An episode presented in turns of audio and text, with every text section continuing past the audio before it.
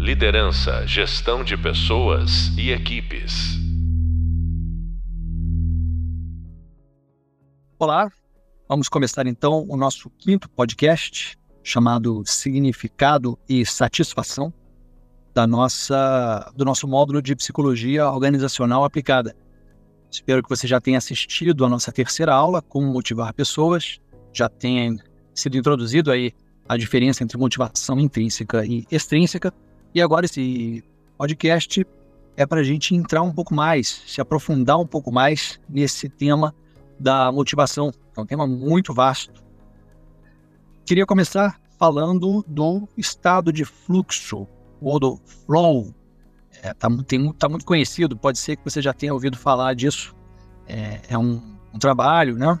principalmente um TED Talk, do que é um livro, na verdade, mas que ficou muito famoso por causa do, do TED Talk do autor, que é um psicólogo húngaro chamado Mihaly Csikszentmihalyi. Ele introduziu esse conceito de flow ou estado de fluxo, como a gente traduz aqui no, no Brasil. E é um TED que, se você não conhece, eu também deixei ele no, no, no o link dele no, na nossa parte, na nossa bibliografia, na, na, nos, nos, nos links aí que complementam esse curso. Vale muito a pena assistir esse TED Talk. Se é que você já não assistiu, porque realmente é, é, isso ganhou força por aí, o estado de fluxo. O que, que, vem, o que, que vem a ser o estado de fluxo? Vamos tentar recordar ou apresentar para você que ainda não, não teve acesso a esse, a esse conceito. Né? O Mihaly, esse psicólogo húngaro que, que criou o conceito, ele fez uma, uma certa. É, ele, ele tem um framework, vocês encontram isso no, no TED Talk, sempre aquele framework de ordenadas e abscissas, né, fazendo alguns quadrantes, nesse caso não são nem quatro quadrantes, são mais, mas a gente tem, então, um, no eixo das ordenadas, a gente tem a questão das nossas habilidades, ou seja, então, quanto mais quanto mais crescente, maior o sentimento de que você tem determinada habilidade. E no eixo das abscissas, aqui para cima, a gente tem a questão do desafio, coisas que você pode encarar, desafios que você pode encarar e desafios que você, opa, caramba, será que eu tenho habilidade para isso? Então nisso a gente pode fazer, né, um certo cruzamento aí de habilidades e desafios. E aí é por aí que vai a questão do, do flow.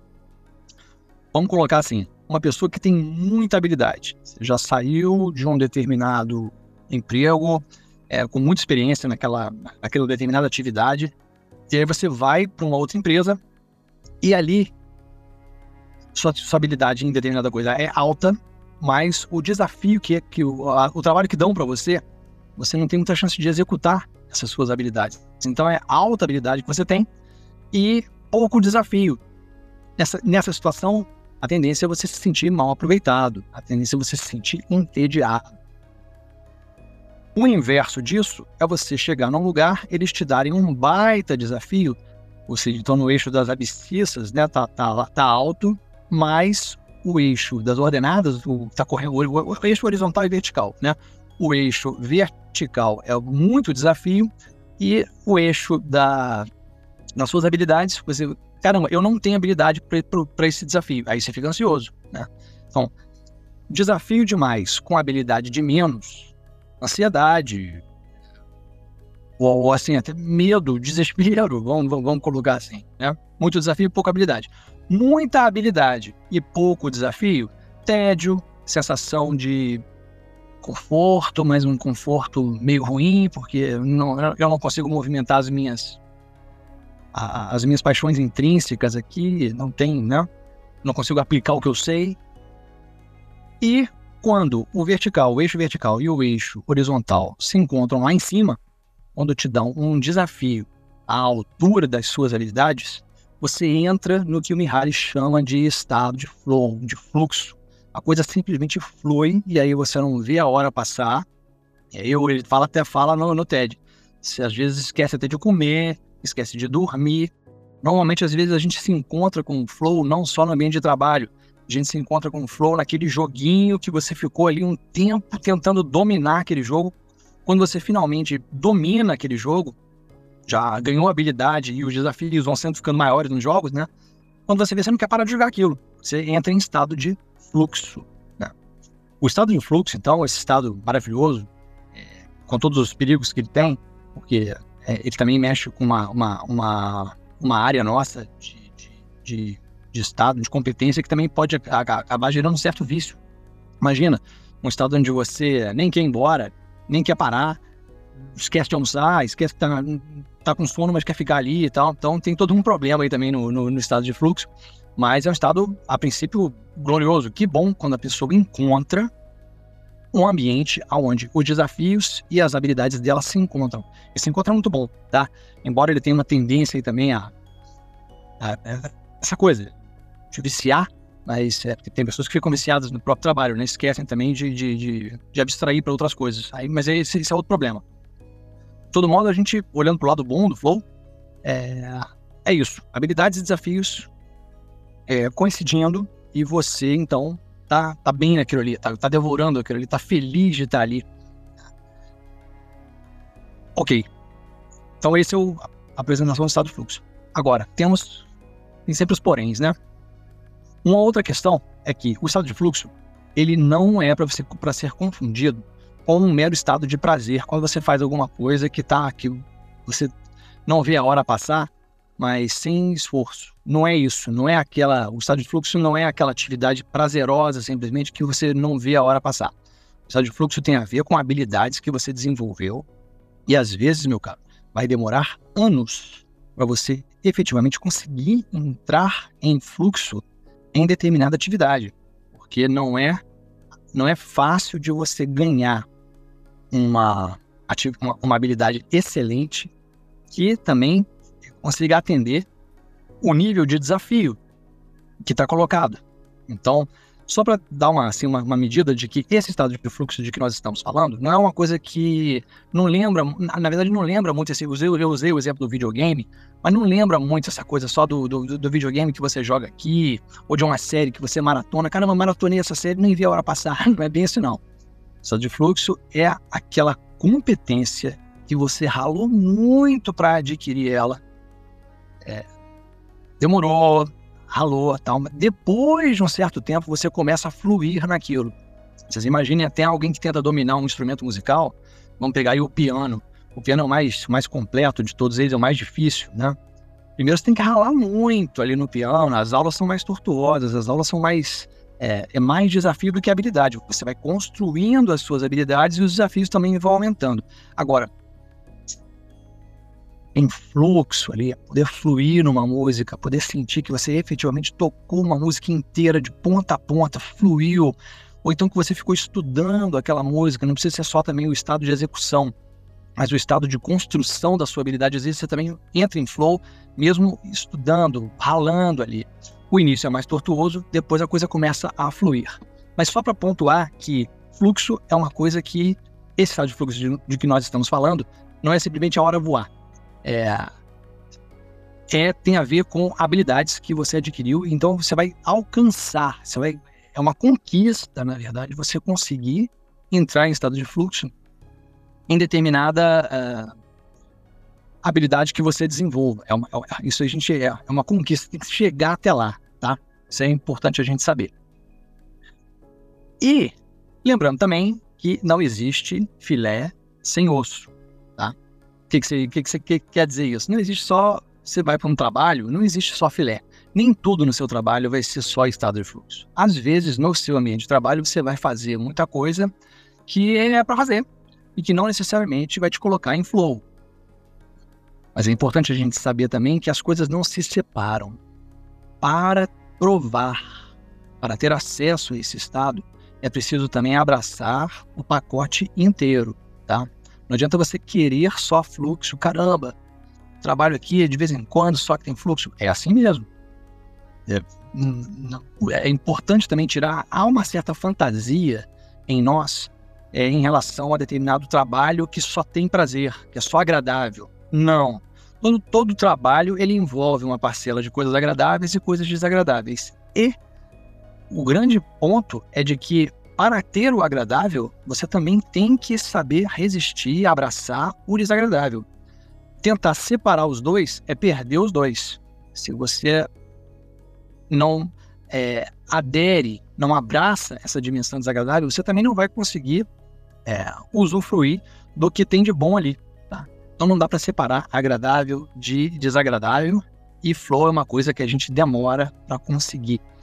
Quando a gente consegue, é, pegando a aula que a gente teve de motivação intrínseca, é quando a sua motivação intrínseca está assim, bem encontrada com ela mesma, quando você finalmente encont conseguiu encontrar um ambiente, um emprego, um local onde você executa, onde você exerce aquilo que é, que é intrínseco em você, aquela motivação que é sua.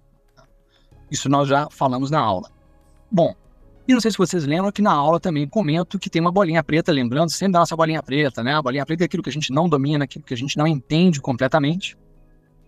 E a bolinha preta também vai aparecer para motivação intrínseca. Por quê? Por quê? A gente não consegue mandar em nós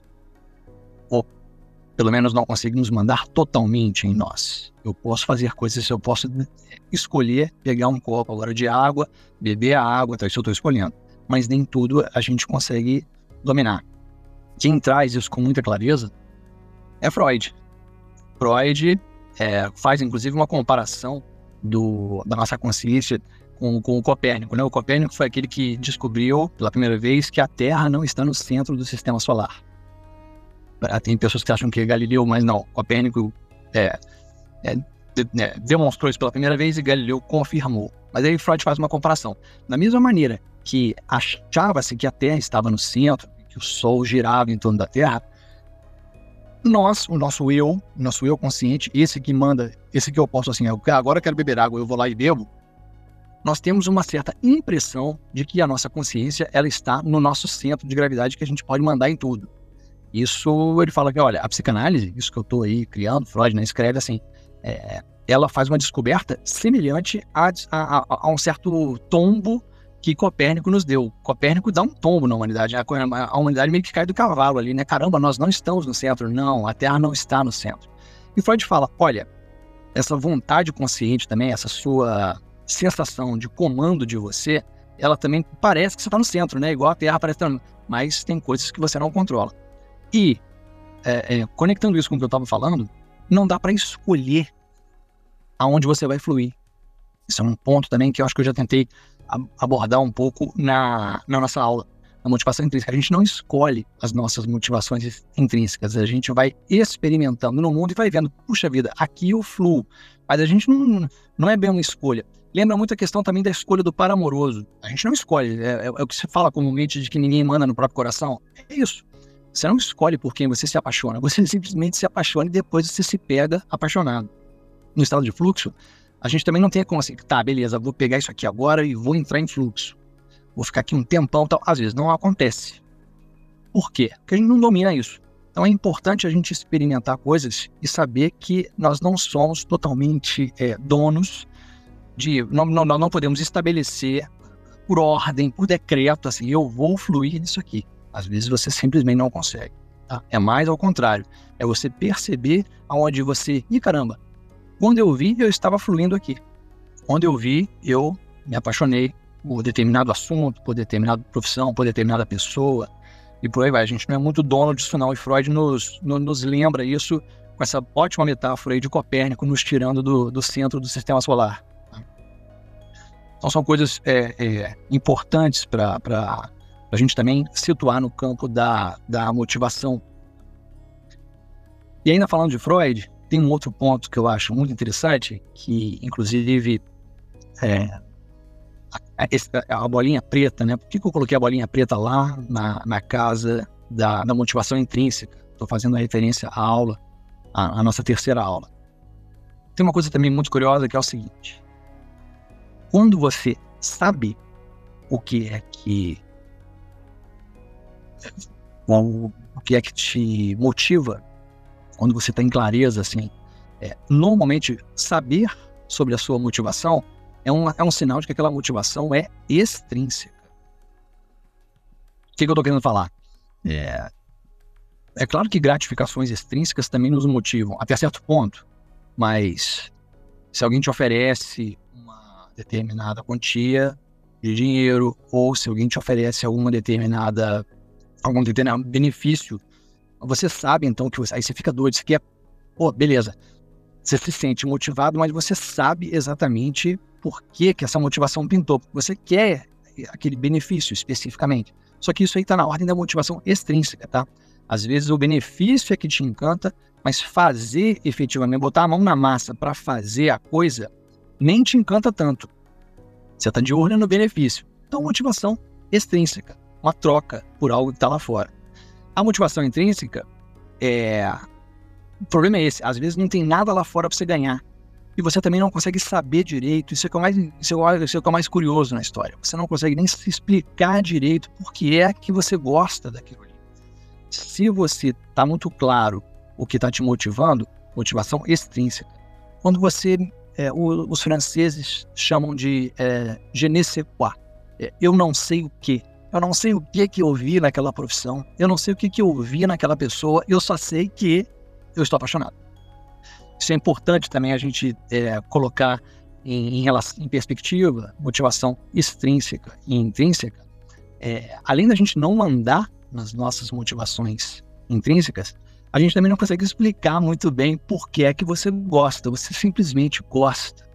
É uma dimensão afetiva em nós que nos escapa, nos escapa, passa por algo que você não compreende, que você simplesmente assume, admite como, olha, isso me atrai, isso me afeta. É importante também ter esses, essas ferramentas quando o assunto é motivação. É, é importante ter isso bem claramente, porque senão a gente pode cair no, no, no, no tal do mito da automotivação. Isso é uma coisa, tem uma parte aí, quando sempre que você ouve falar de automotivação, auto lá. Se for uma automotivação onde a pessoa está totalmente no, no, no, controle, pegando o. fazendo um paralelo aí com a descoberta de Copérnico, né? O, o mundo antes de Copérnico ele era geocêntrico. A Terra no centro. O Copérnico fala que não, é heliocêntrico. O Sol que está o Sol que tá, na verdade, o Sol que está tá no, tá, no, tá no meio do sistema solar, mas depois a gente descobriu que não tem nem centro nem nada, não tem nem, nem a galáxia tem centro, não tem centro nenhum. Bom, mas, enfim. Do, quando falando de automotivação, desconfie sempre que você é, é chegar esse tema para você, né? não, mas eu, eu vou te motivar, né? É, quem parte do pressuposto de que as pessoas podem ser motivadas é o chefe. Mas o chefe vai estar partindo do pressuposto de que ele vai motivar as pessoas com gratificações, com prêmios ou com ameaças de punição. Isso está sempre na ordem extrínseca, na ordem das trocas, no, no transacional, na, na liderança transacional. A liderança transformacional ou trabalhar com as motivações intrínsecas é justamente você abrir espaço para a motivação que a pessoa já traz nela. Como acho que, como acredito que já tenha ficado claro na nossa terceira aula. Mas o, o, o, ponto que eu quero observar é o seguinte: a automotivação, desconfie quando o texto, assim, se o texto estiver partindo de um pressuposto geocêntrico, como se você fosse dono da sua consciência, desconfie. Não vai dar muito certo, não. Isso aí pode até parecer que vai. É, é igual aquele regime também que você começa, a primeira semana você faz, ou então aquela academia que você se matricula, não, eu vou, eu quero. Daqui a pouco passa três semanas, passa três meses, a coisa não resiste a um tempo mais longo, ela, ela dura ali no curto prazo, mas no médio prazo ela, ela desaba. Você não consegue manter aquele regime, você não consegue manter aquela prática esportiva, é porque tem alguma coisa que você está se empurrando para fazer aquilo, mas como você não é totalmente dono, então como, como não é geocêntrico, é heliocêntrico, não dá muito para insistir não. Então cuidado com esse mito da, da, da automotivação, principalmente na hora que você for é, liderar, é, tanto você como você mesmo, você não vai conseguir é, se convencer a gostar de alguma coisa. Vai muito por aí, não. Você simplesmente pode admitir que você não gosta, ainda que você tenha que fazer. Mas então, beleza, eu tenho que fazer, não gosto, fica de bem com isso, não fica forçando gostar de alguma coisa. Mas, como a gente não pode, como eu dizia, como eu dizia, a gente não pode separar o agradável do desagradável, né? Então agora chegou a hora de lavar aquela roupa no tanque, de fazer aquela faxina pesada e não tem outro jeito. Vamos fazer, beleza, mas sem querer partir do, do, do, dessa, vamos dizer assim, dessa ilusão, dessa, desse, dessa motivação romântica de que nós podemos ser donos da nossa própria motivação. Isso não vai acontecer. Isso não vai dar certo nem com você, e você vê isso ruir quando você faz um regime e não consegue continuar, quando você vai para academia e não consegue continuar, e você vai ver isso ruir também na sua equipe, se você estiver só é, tentando é, trazer as pessoas com gratificações ou com discursos inflamados de que elas têm que comprar aquele objetivo e tal. Uma coisa não vai, não vai ser bem por aí, não. É importante você tentar trabalhar com a motivação intrínseca das pessoas, abrir espaço para que as pessoas possam, na, é, colocando a pessoa certa no lugar certo, você tem que entregar para ela.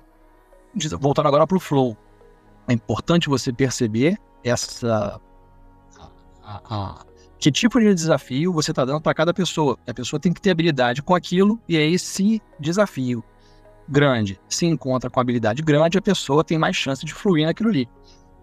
Mas, mas eu não mando no que ela flui. Justamente, você não manda no que ela flui, mas você se aproveita de onde você percebe que ela flui. Por isso que é importante também conhecer a, a, a nossa equipe.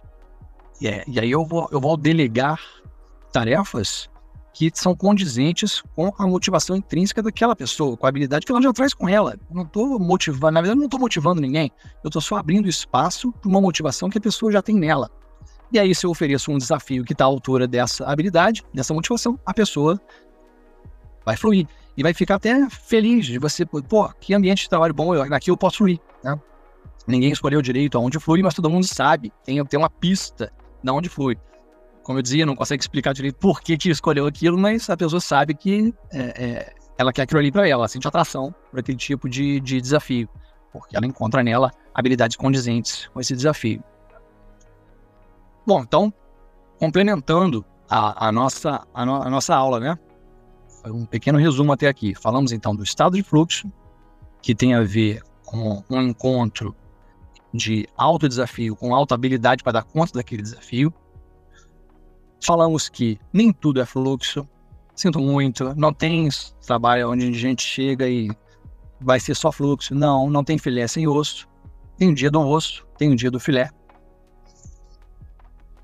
Flow leva tempo, é uma construção de uma habilidade até chegar no flow, diferente de, de prazeres mais é, cotidianos e, e, de fácil alcance, né, de curto prazo, assim como assistir alguma coisa agradável, jogar um jogo agradável, conversar com alguém, aí a hora, a hora voa, você nem viu, tava. Ah, entra em fluxo. Entrou. Mas o fluxo, conceito do Bihali, está mais articulado com esse fluxo que você é, conquistou depois de muita luta. Aquele piano que flui depois de anos estudando piano. Falamos também da do conhecido e do desconhecido. Quanto mais você conhece o que te motiva, mais a tendência disso ser extrínseco. Quanto menos você conhece aquilo que te atrai, mais a chance disso ser intrínseco. É o je ne sais quoi, que os franceses, é, franceses chamam isso de, né? Eu não sei o que me leva a querer isso, mas o que eu sei é que eu quero. Pois bem, já avançamos bastante até desse tema da, da motivação mas eu ainda quero convidar vocês a ir um pouco mais longe comigo. Né? Vamos pensar, então, eu agora vou é, trazer é, elementos da minha formação de base, que é a psicanálise. Vocês já perceberam que eu sempre falo de Freud, né? Na psicanálise, há uma certa divisão uh, do, do indivíduo entre palavras e afetos. O campo das palavras, ele diz respeito ao nosso patrimônio repertorial, as coisas que você sabe, o seu saber, o seu conhecimento, tudo que você carrega em termos de conhecimento, você carrega de, uma, de alguma maneira. Ah, isso tá, é, é feito de palavras. Mesmo que a sua, a sua habilidade seja mecânica, corporal, é, tem todo um, um, um acesso, uma técnica, um entendimento para você executar aquilo. Então, está no campo da palavra. Tá? Então nós temos uma, um, uma dimensão nossa, ela lembra também o, o software, o algoritmo, o, a, a, a, malha de comandos que se articulam e formam determinado. É, né, essa malha de, de conhecimentos ela forma uma determinada profissão, uma, um, um, determinado campo de conhecimento, de aplicação. Então, psicanálise divide a pessoa entre palavra e afeto, vamos dizer assim. No campo das palavras, nós temos então a nossa cadeia repertorial, nosso repertório encadeado de todos os saberes que nós temos e que nós vamos nos, nós, nós, nós vamos abastecendo esse nosso é, repertório ao longo da vida. Você vai estudando, vocês agora estão fazendo o, o, a pós-graduação de vocês em liderança, gestão de pessoas e equipes, vocês estão abastecendo o repertório conceitual de vocês. Então, nós temos a nossa dimensão palavra.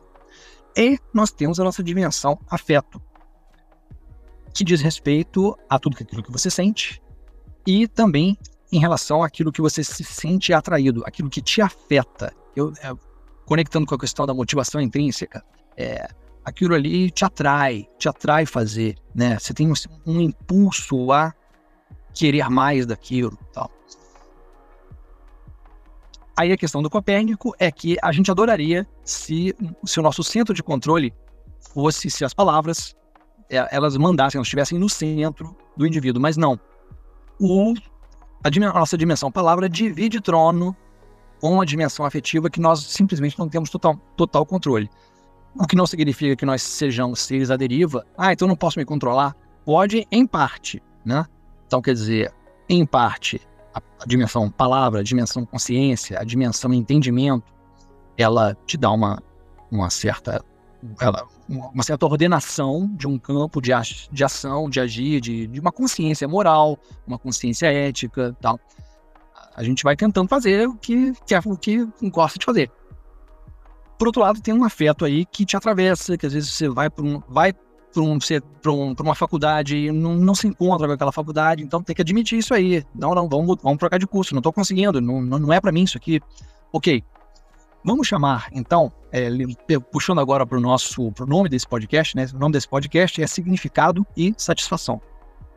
Então, olha só. Do lado das palavras, dessa nossa dimensão palavra, a gente pode então situar o campo do significado, aquilo que tem, aquilo que faz sentido, aquilo que, é, que significa algo para você. Do lado da afeto, a gente tem a questão da satisfação. Então, nós, da mesma maneira que nós podemos nos dividir entre palavra e afeto, a gente também pode nos dividir entre significado e satisfação. E o que, que ocorre? Nem sempre algo que faz sentido te satisfaz. Vamos dar um exemplo assim bem corriqueiro, né? Antigamente os pais preferiam que o fulano casasse com a, com a lá. Ia ser um bom casamento, mas um bom casamento todo no plano do significado. Ó, faz sentido vocês, é, é bem motivação extrínseca mas a pessoa simplesmente não consegue gostar, não, não rola. Né? O coração não bate por aquela que os seus pais gostariam que você casasse, bate por outra pessoa. Então, a satisfação e o significado, ele às vezes não se encontram. E normalmente eles não se encontram por quê? Quando você tenta comprar o significado do outro, quando o outro está te dizendo o que que é, para ele significa uma, uma, uma boa satisfação, ó, satisfação é ter um emprego tal, para você poder viajar. Ah, mas você não gosta de viajar. Então aquilo ali, é, se você pega um modelo de, de, de significado do outro, achando que aquilo ali vai te satisfazer, isso às vezes não acontece. Então é preciso você construir aquilo que significa, aquilo que traz significado para você. É, e aí você vai obter satisfação a partir de algo que, a partir de um sentido que você deu para o trabalho que é seu. É, o que, que eu estou tentando explicar, né? Às vezes faz sentido, mas você não se satisfaz. E às vezes, vamos, vamos inverter agora, é alguma coisa que super te satisfaz, mas ela não faz sentido no mundo. Aquilo ali não cabe também, você vai ficar só. É, aquilo ali é um recreio, aquilo ali é uma recreação, é, um, é, um, é uma adolescência sem fim, é um Hakuna Matata, só fica, é, Hakuna Matata do Rei Leão, é só ficar vivendo de prazeres, mas opa, eu também preciso dar significado para minha vida. A minha vida também não pode ser uma piscina de satisfação sem significado nenhum. Conciliar satisfação e significado é um pouquinho complicado, a gente tem é uma tarefa que nos coloca, né? Para ilustrar um pouco isso, eu vou trazer aqui um trecho de um artigo que também está na nossa bibliografia, um artigo da Susan Peppercorn, que se chama por que é preciso parar de tentar ser feliz no trabalho? Então, a Susan Peppercorn, eu vou, vou ler esse, esse, pequeno trecho aqui do, desse artigo. Né? Ela coloca lá. Veja o exemplo do John. Né? O John montou uma empresa de biotecnologia que chegou a faturar mais de 2 bilhões de dólares. Os investidores mal podiam esperar para que ele assumisse então a presidência de alguma outra empresa. Pô, caramba, se eu for CEO de uma empresa e conseguiu gerar 2 bilhões de dólares, os investidores já estavam querendo colocar ele em outra cadeira para ele fazer isso de novo. Né? Diante de oportunidades aparentemente irresistíveis, porém, o John confessou que preferia cuidar de assuntos na área da saúde, que para ele ninguém conseguia resolver. Embora John se sentisse lisonjeado em ser cogitado para uma função de alto nível, ele buscava mais do seu trabalho, o que incluía satisfação e engajamento profissional em longo prazo. Felicidade, a Susan Pepper, quando está chamando de felicidade, eu aqui estou chamando de satisfação, né? Tem relação direta com o aqui e agora, enquanto que significado parece resultar da soma de passado, presente e futuro na construção de uma história coerente.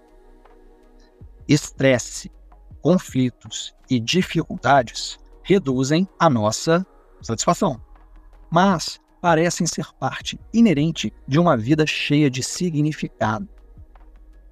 John estava disposto a escolher o caminho mais difícil como alternativa a ser CEO de uma outra empresa, o que aparentemente poderia ser mais fácil.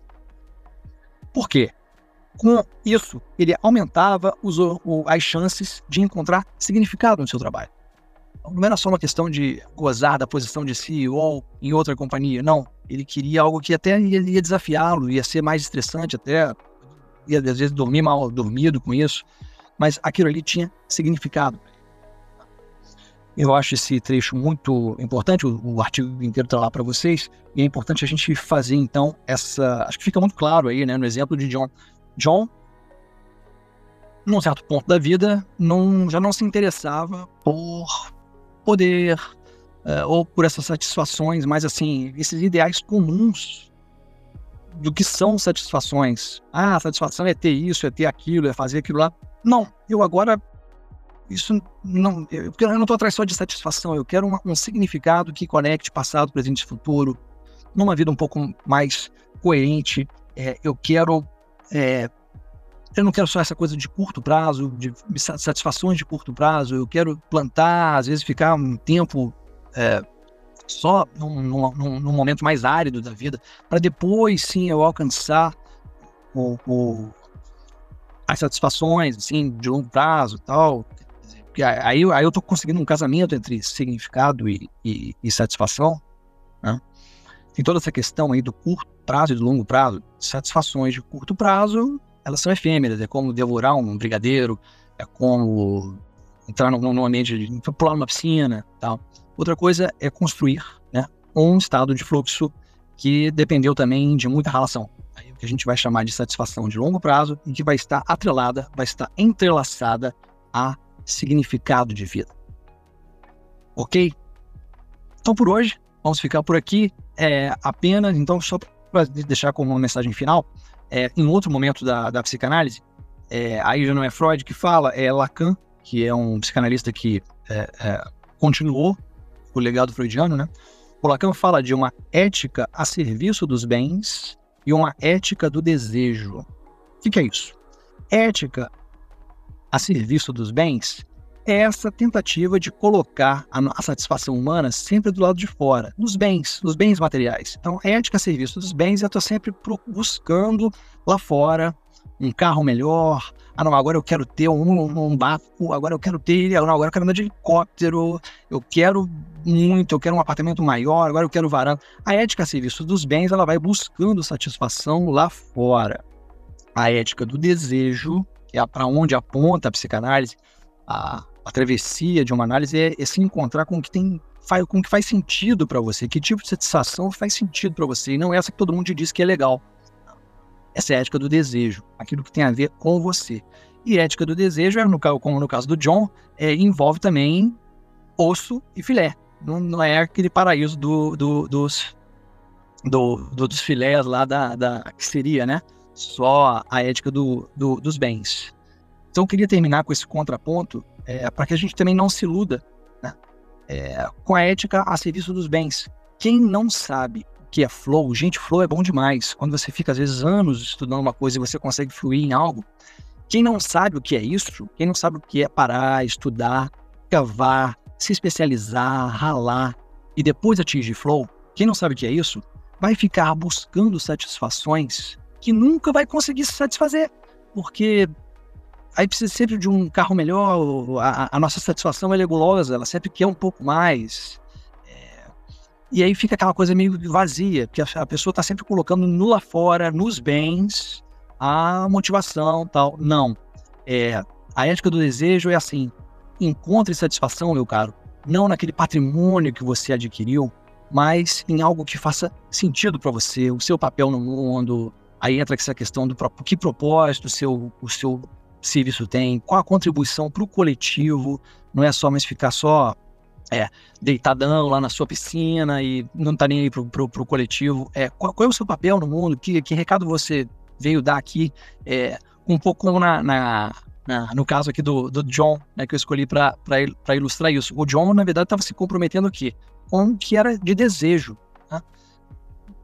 O desafio que estava colocado para ele era alguma coisa da ordem do desejo. E não cara, vamos ser CEO outra vez? Vamos fazer mais um bilhão? Vamos para a ética dos bens? Não, eu agora não estou mais afim de ética dos bens, eu agora quero investir um pouco mais no meu desejo.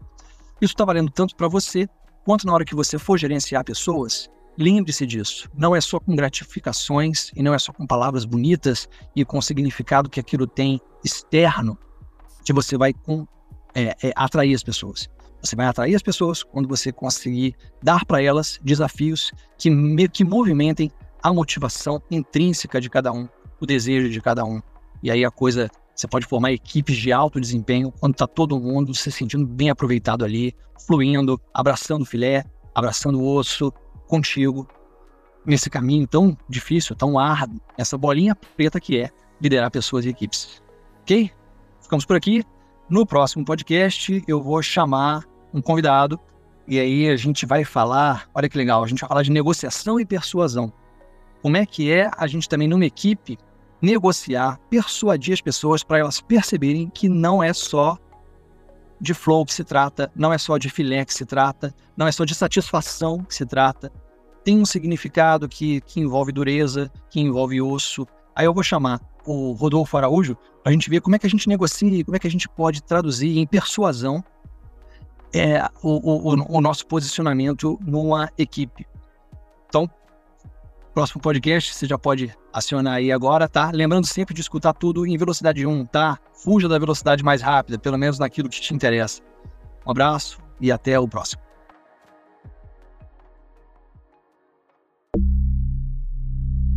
Liderança, gestão de pessoas e equipes.